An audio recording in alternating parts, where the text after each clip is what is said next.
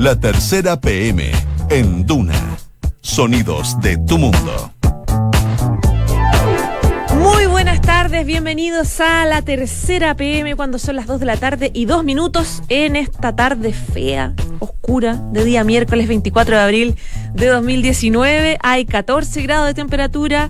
Eh, de hecho, esta es la temperatura máxima que va a haber. Cielos cubiertos, algunas gotitas, pero generalmente estos días igual tienen, tienen su, su, su gracia, son románticos. Hay que mirar el lado positivo.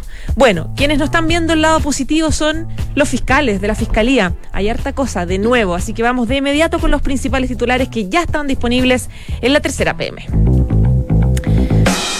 Partimos con el capítulo 849 de la teleserie Peleas Fiscales. Ayer tuvieron su consejo extraordinario, se leyeron y detallaron las denuncias de Sergio Moya contra Emiliano Arias. Se mezcló una filtración de WhatsApp que vincula al ministro del Interior, Andrés Chadwick, en conversaciones con el alcalde de Rancagua. Y usted se preguntará, ¿pero qué tiene que ver Chadwick y un alcalde en esta majamama? Todo tiene algo que ver. Y viene la Paulina Toro de la tercera a explicarnos. Y además, la tercera PM suma más pelos a la sopa. Lea la desconocida cita en que Moya denunció a Arias ante el fiscal nacional Jorge Abbott. Además le hablamos con, eh, o hablamos también con la pareja de Arias, la abogada Marisa Navarrete, que salió en este baile porque Moya denuncia que Arias la benefició.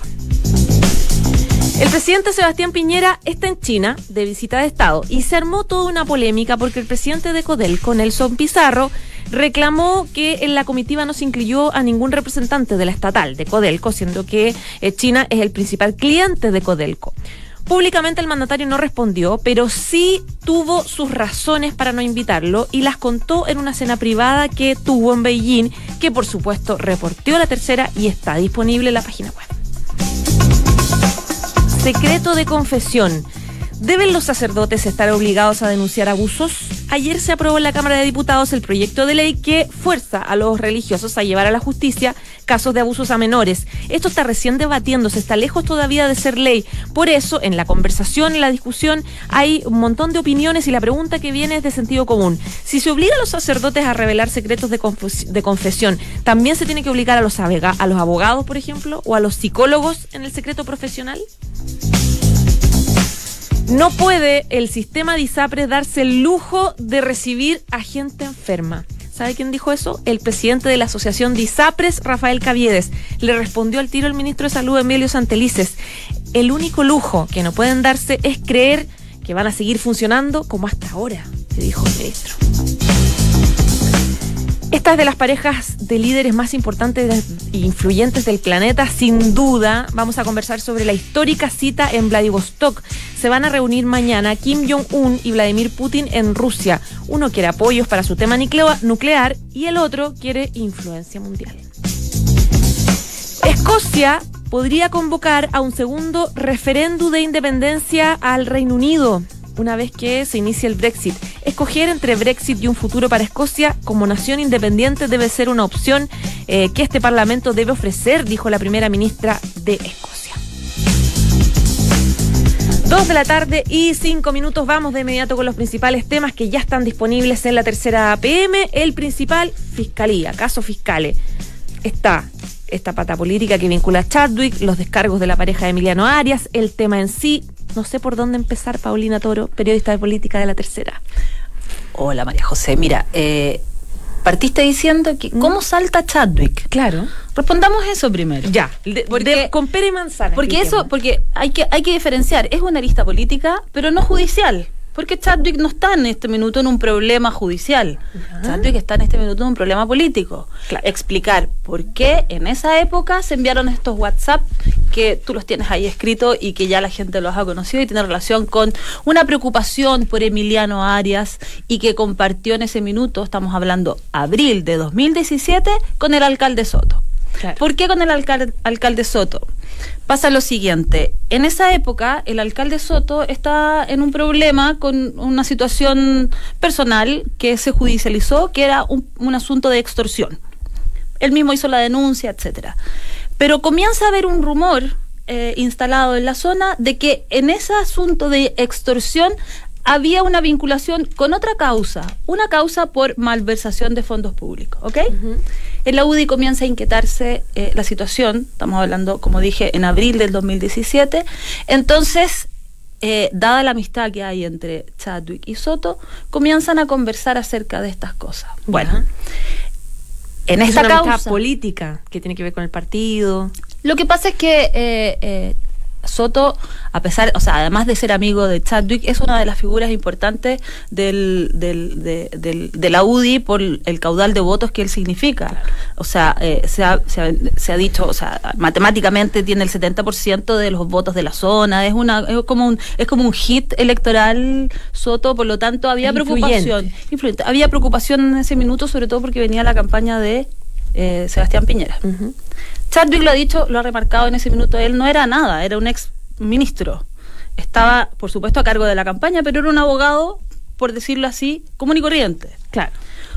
Bueno, eh, en esa época, o posterior a eso, se hace una incautación al, por esta causa de malversación sobre el teatro, un teatro que que hay, que hay en la zona, se hace una incautación y se le incautan los teléfonos al alcalde Soto. Es de esa incautación que aparecen estos WhatsApp entre Soto y Chadwick. Y bueno, no vamos a especular, pero se supone que hay más conversaciones, por supuesto, porque el alcalde ocupaba, y entiendo que tenía tres teléfonos. Recordemos que dicen los WhatsApp. Por favor. de hecho, lo estoy buscando, pero se me pegó el computador. no te preocupes, porque mira, eh, en, en, definitiva hay una hay, hay, uno que es el que más, el, y que hoy día yo eché de menos que se le consultara directamente al ministro, que es su preocupación de por qué en la Fiscalía Nacional se le estaba dando responsabilidad o un tratamiento eh, injusto, como se decían en los WhatsApp, a Emiliano Arias respecto a un caso sobre incendios. Claro, lo defienden lo de, o sea, de hecho le pide al, al alcalde al alcalde Soto que ojalá hiciera un WhatsApp que ese día manifestara un WhatsApp como de apoyo. Asunto que, según redes sociales, ocurrió. Yo, yo, yo entiendo que eso efectivamente pasó. Claro, de hecho está. De hecho, Canal 13 lo, lo, hizo la pega de buscar ese, ese Twitter y lo publicó. Exacto. Claro.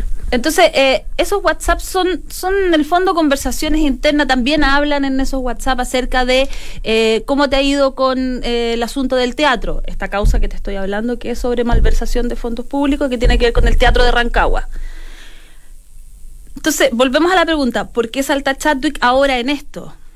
en esta causa, después de la incautación, eh, sigue su curso esta causa, etcétera. Sin embargo, Moya, dentro de su denuncia en contra de Arias, denuncia que ocurrió ahora en estos días, en la Semana Santa, dentro de su denuncia incluye WhatsApp que no fueron considerados, de hecho, en la otra causa, que son estos WhatsApp que tienen relación con la supuesta obstrucción a la justicia o tráfico de influencia. Y bueno, también hay otro asunto sobre violación de secreto, pero tiene relación con otra causa. Ahora, mm, dale, termina. Entonces, para poder, eh, porque sabemos nosotros ahora sobre estos WhatsApp que reveló eh, otro medio, es porque la bio, bio la bio, bio la radio bio, bio. ¿Por qué, ¿Por qué lo sabemos? Porque están contenidas dentro de la denuncia que hace Moya, es decir, están copiados algunos de estos WhatsApp en esa denuncia para poder justificar por qué se está eh, acusando al fiscal Arias de los delitos que se está acusando y eso está siendo investigado.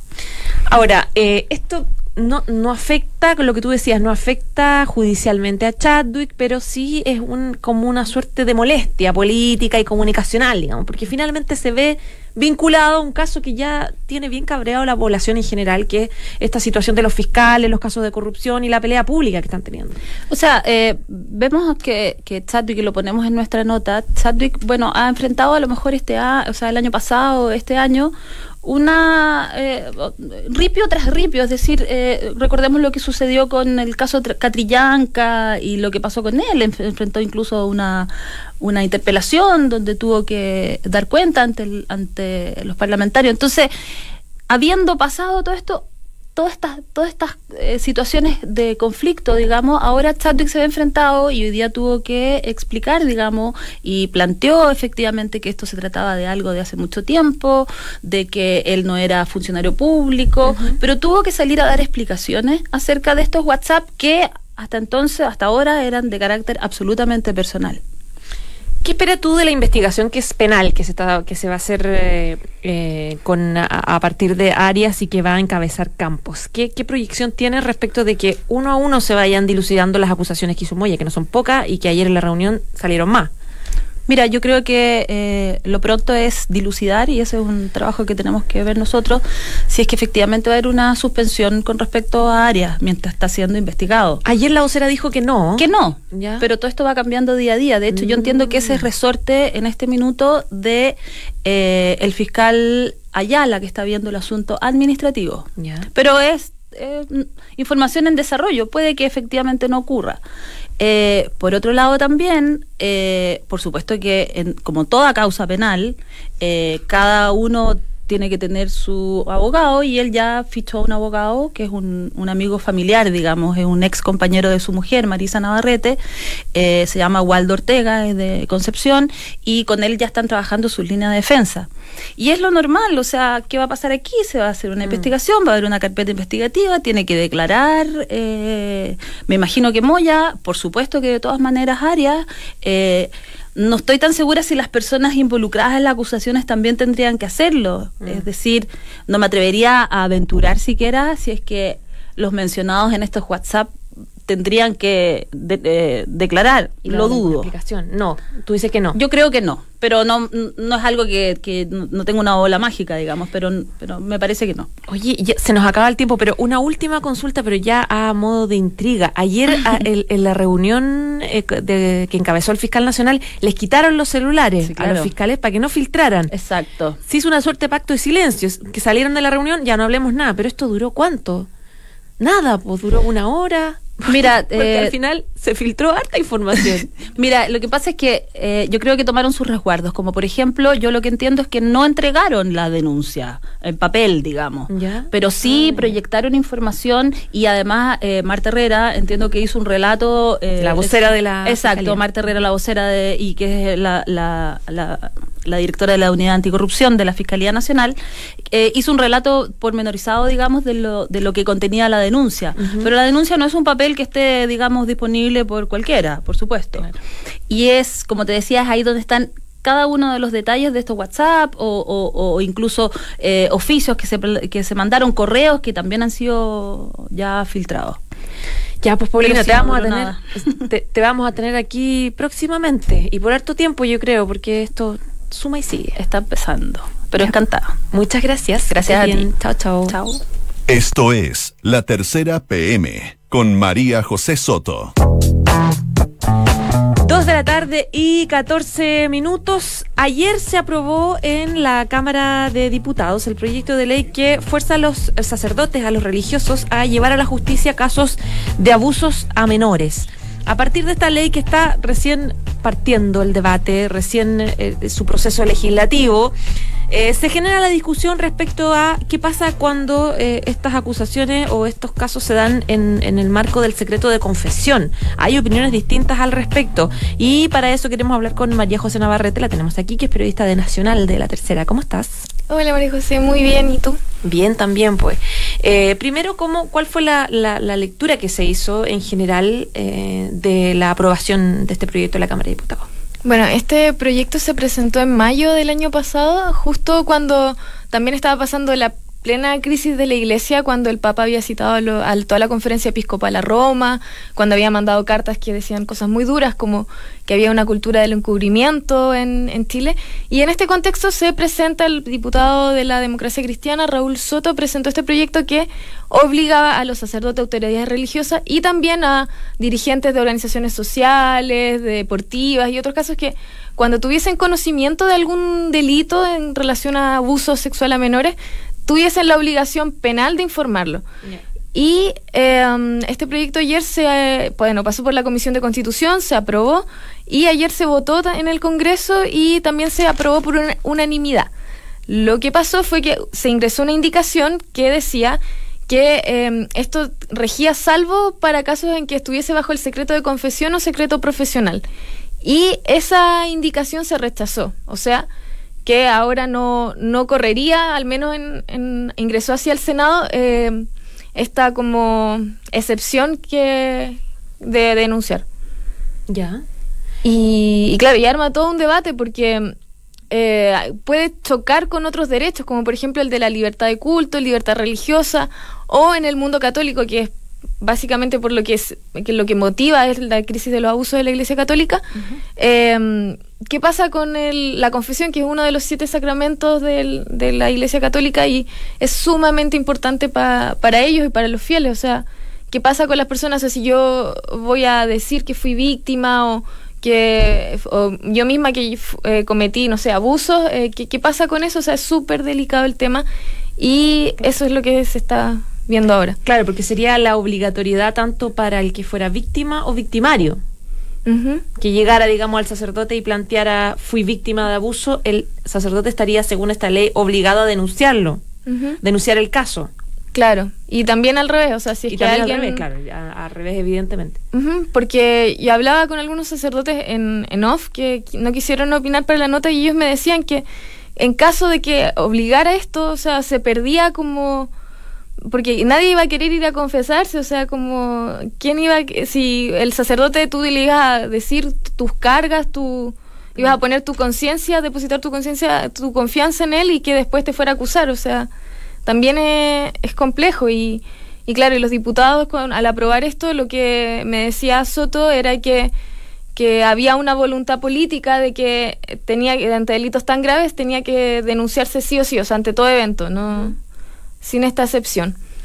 Y dentro de los, del- de los parlamentarios, ¿cuál- ¿qué justificación dan quienes están en contra de- del secreto de confesión? ¿O en general hay una en general hay un apoyo a romper, digamos, el secreto de confesión? Claro, o sea, esto se, se rechazó esta indicación con 82 votos, o sea, había un consenso más o menos Importante. importante, sí. claro, de que no se, de que no se prohibiera, digamos. Eh, y ahora, ¿qué, pasa con, con si, si esta ley se aprueba y se aprueba que el secreto confesión no vale frente a la posibilidad de un delito? ¿Qué pasa con el secreto profesional, por ejemplo? Con los psicólogos, con la pega de un psicólogo, con la pega de un abogado, donde tienen que resguardar, con la pega de un periodista, donde se resguarda el secreto profesional y se va a tribunales a pelearlo, digamos, y es un argumento jurídico. ¿Qué pasaría? Como que se abre ahí una, una beta mucho más grande.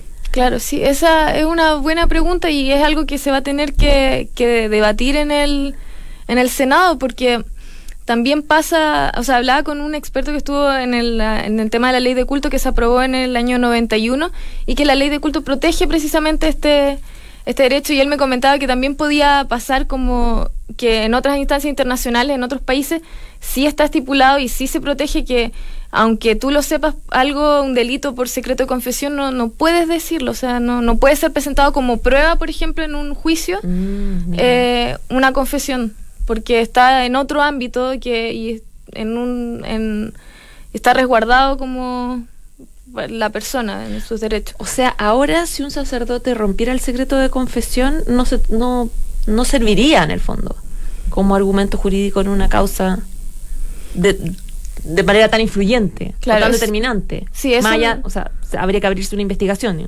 Claro, sí. O sea, no, no lo tengo tan claro si es que sería considerado como prueba o no, pero claro, en otros países sí pasa que si uno presenta como prueba un- una confesión de alguien, no, No no, se es utiliza. considerado válido. No se considera válido. Eh, ¿Cuánto debería demorarse este proyecto de ley? Más o menos, ¿hay alguna aproximación que estén dando los diputados en que ya se convierta en ley? No, ya al menos la tramitación previa, ahora pasa segundo trámite constitucional, pero la primera se demoró casi un año. Así Ya. que no, y además se tienen que revisar, por ejemplo, todas estas cosas, o sea, van a haber varias discusiones que todavía quedan pendientes específicamente, y esta creo que va a ser como el nudo principal de si es que se, se o sea, si es que se aprueba o se rechaza esta indicación. O sea, podríamos demorarnos todo el gobierno, digamos, de- del presidente Piñera, como varios otros proyectos que también finalmente demoran cuatro años en, en estar listos. Sí, es una posibilidad. Ya, pues María José, muchísimas gracias. Gracias a ti. Que estés muy bien. Chao, chao. Chao. Estás en la tercera PM con María José Soto. Dos de la tarde y 21 minutos. Viene entrando al estudio Alejandro Tapia, editor de Mundo de la Tercera, conocido yo creo por usted si nos escucha siempre porque viene a contarnos temas del mundo. Esta vez una reunión clave de yo creo que de los personajes más importantes del planeta, de los personajes, del grupo pequeño de personajes. Son Kim Jong-un y también Vladimir Putin, que se van a juntar mañana. ¿Cómo estás? ¿Qué tal, José? ¿Todo bien? ¿Todo bien? ¿Un día pues. lluvioso?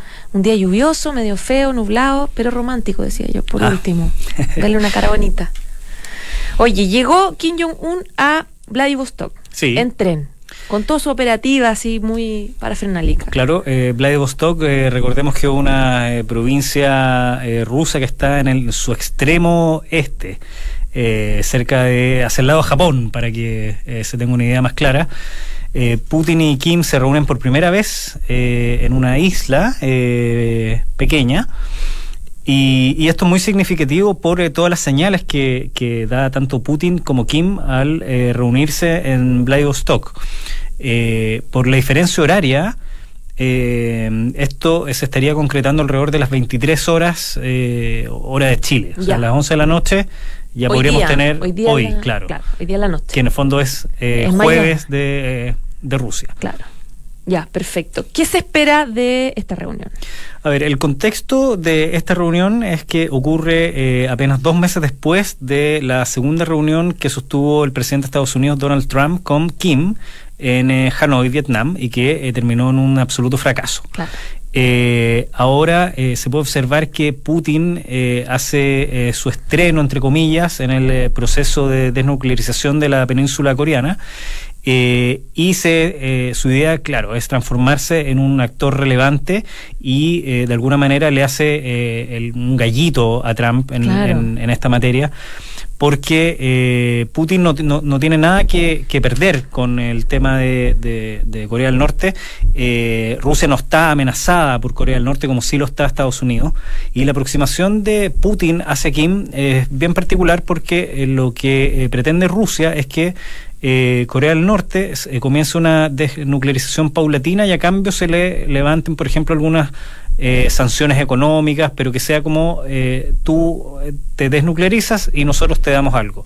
En cambio, eh, la política de Trump hasta ahora ha sido exigir la desnuclearización y una vez que eh, se concrete, o sea, es decir, que una vez que Corea del Norte renuncie a su arsenal nuclear, ahí se negocie qué, le van a, qué moneda le van a entregar a cambio. El todo nada, en el fondo. Es la diferencia nada. con Trump.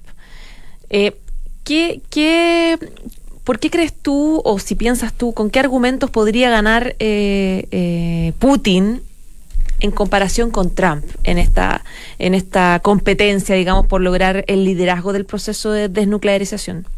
Bueno, la, la, la cumbre de Kim con Trump en Singapur y en eh, Vietnam, eh, principalmente la primera, fue toda una sorpresa, eh, pero ya entonces habían algunos analistas que sostenían que eh, Trump se había apresurado un poco en, eh, en negociar, muy, muy propio de su estilo también Mm. personal, de, de- de su carrera como empresario inmobiliario. Eh, pero eh, la posición que ha mantenido Putin es un poco de más cautela, de esperar a ver cómo se desarrollan los acontecimientos y luego actuar. Eh, en ese sentido, Kim aparece hoy eh, con un nuevo, eh, entre comillas, aliado, que es Putin, el que se suma a Xi Jinping, el presidente de China. Recordemos, China es el principal aliado de eh, Corea del Norte, no así Rusia, pese a, a- a su cercanía, digamos, territorial, porque eh, aunque la Unión Soviética eh, fue el, el primer país en reconocer a Corea, a Corea del Norte en su momento, a comienzos de los 90 con Gorbachev y luego con Boris Yeltsin, eh, hubo un distanciamiento eh, entre Pyongyang y Moscú. Esto porque el gobierno ruso eh, comenzó a acercarse más a Corea del Sur y eso no se lo perdonaron los amigos, camaradas norcoreanos. Eh, y a partir de entonces la relación se había enfriado un poco y ahora Putin vuelve, digamos, a, a tomar en consideración a Corea del Norte porque a él le conviene internamente también. Putin eh, lleva mucho tiempo en el poder, hay cierto desgaste también y él pretende, digamos, siempre lo ha querido así, eh, ser un actor internacional, digamos, de primera línea.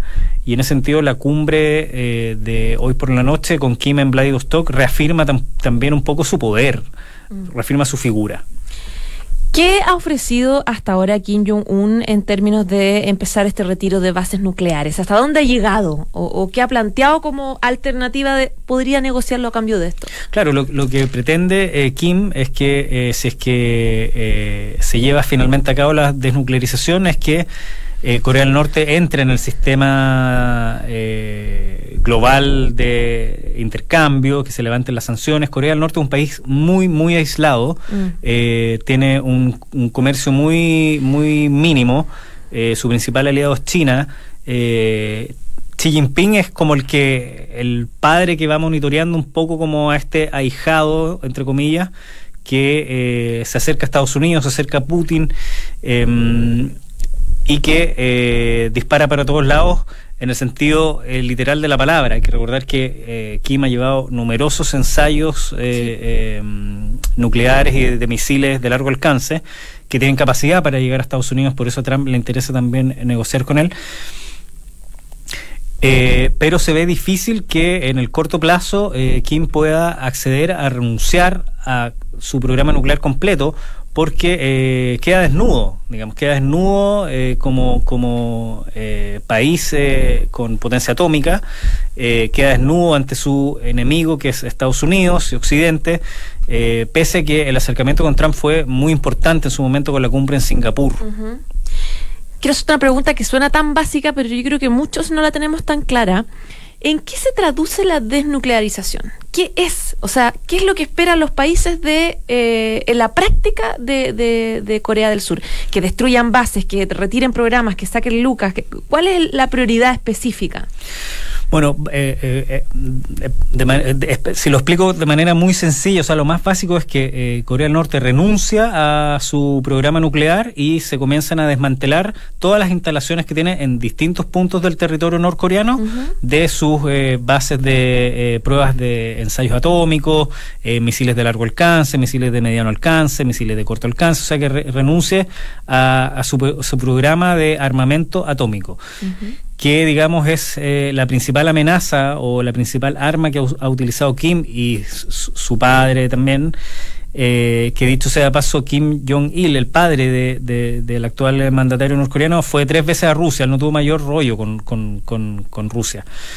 Eh, y significa que finalmente Co- Corea del Norte renuncie a esto, deje de ser como una suerte de país, entre comillas, paria, y eh, se reconcilie o, más bien eh, comience una nueva etapa eh, de una nueva relación con Occidente a cambio de que eh, se levanten las sanciones económicas, que pueda hacer comercio con, con- con el país que a ellos les dé la gana finalmente. Ahora, en Norcorea, además de tener bases eh, nucleares, etcétera, etcétera, tiene otro problema gravísimo que es que están en una dictadura y hay unas importantísimas violaciones a los derechos humanos eh, sucesivas a partir de los años. ¿No hay ninguna exigencia en estas conversaciones que vayan esa línea o todas las conversaciones van de la base principal que es no destruye el planeta, básicamente con su armamento nuclear? Sí, bueno, en lo inmediato lo principal eh, ha sido la exigencia de que se desnuclearice eh, Corea del Norte, que es la principal amenaza también eh, para Corea del Sur. Eh, ojo ahí con Corea del Sur porque también es el actor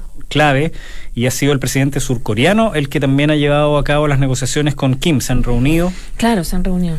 eh, en, en- en un hecho, digamos, eh, bastante importante porque no había pasado anteriormente de un acercamiento tan importante entre ambos mandatarios. El tema de los derechos humanos eh, no está tan como en, en la mesa en cuanto a una exigencia de Occidente. eh, para que se levanten las sanciones o para comenzar a, hacer acuerdos más eh, económicos.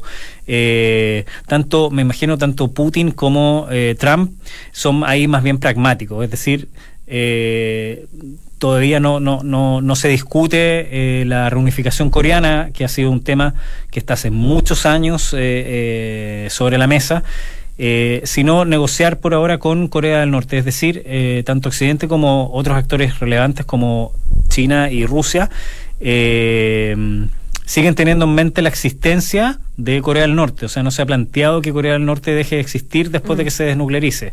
Eh, por tanto, el tema de los derechos humanos y que Corea del Norte eh, sea una dictadura eh, comunista hereditaria, por el poder se pasa a través de, de abuelo, padre, hijo, eh, todavía no es eh, tan eh, importante como moneda de negociación. Ya, a- además de que cada cierto tiempo la Asamblea de Naciones Unidas y la Comisión de Derechos Humanos hace un informe respecto de la situación crítica de, de los norcoreanos, en el fondo. Claro, pero casi eso es como un saludo a la bandera. Un saludo a bandera, claro, Sí. todos los años. Así es. Ya, pues Alejandro Tapia, muchísimas gracias. Gracias a ti, José. Que estés muy bien. Chao, chao. Chao. Dos de la tarde y 31 minutos, ya nos vamos, pero antes saludamos a Moller y Pérez Cotapo, que los invita a conocer los nuevos proyectos en Las Condes, edificio Medinachelli 1226, edificio Carlos Alvarado 6184, departamentos de 2, 3 y 4 dormitorios. Visite sus salas de ventas, más información en mpc.cl. Ya nos vamos, muchas gracias y quédese en la 89.7 porque ya viene la carta notable de la gran Eloísa Abelardo.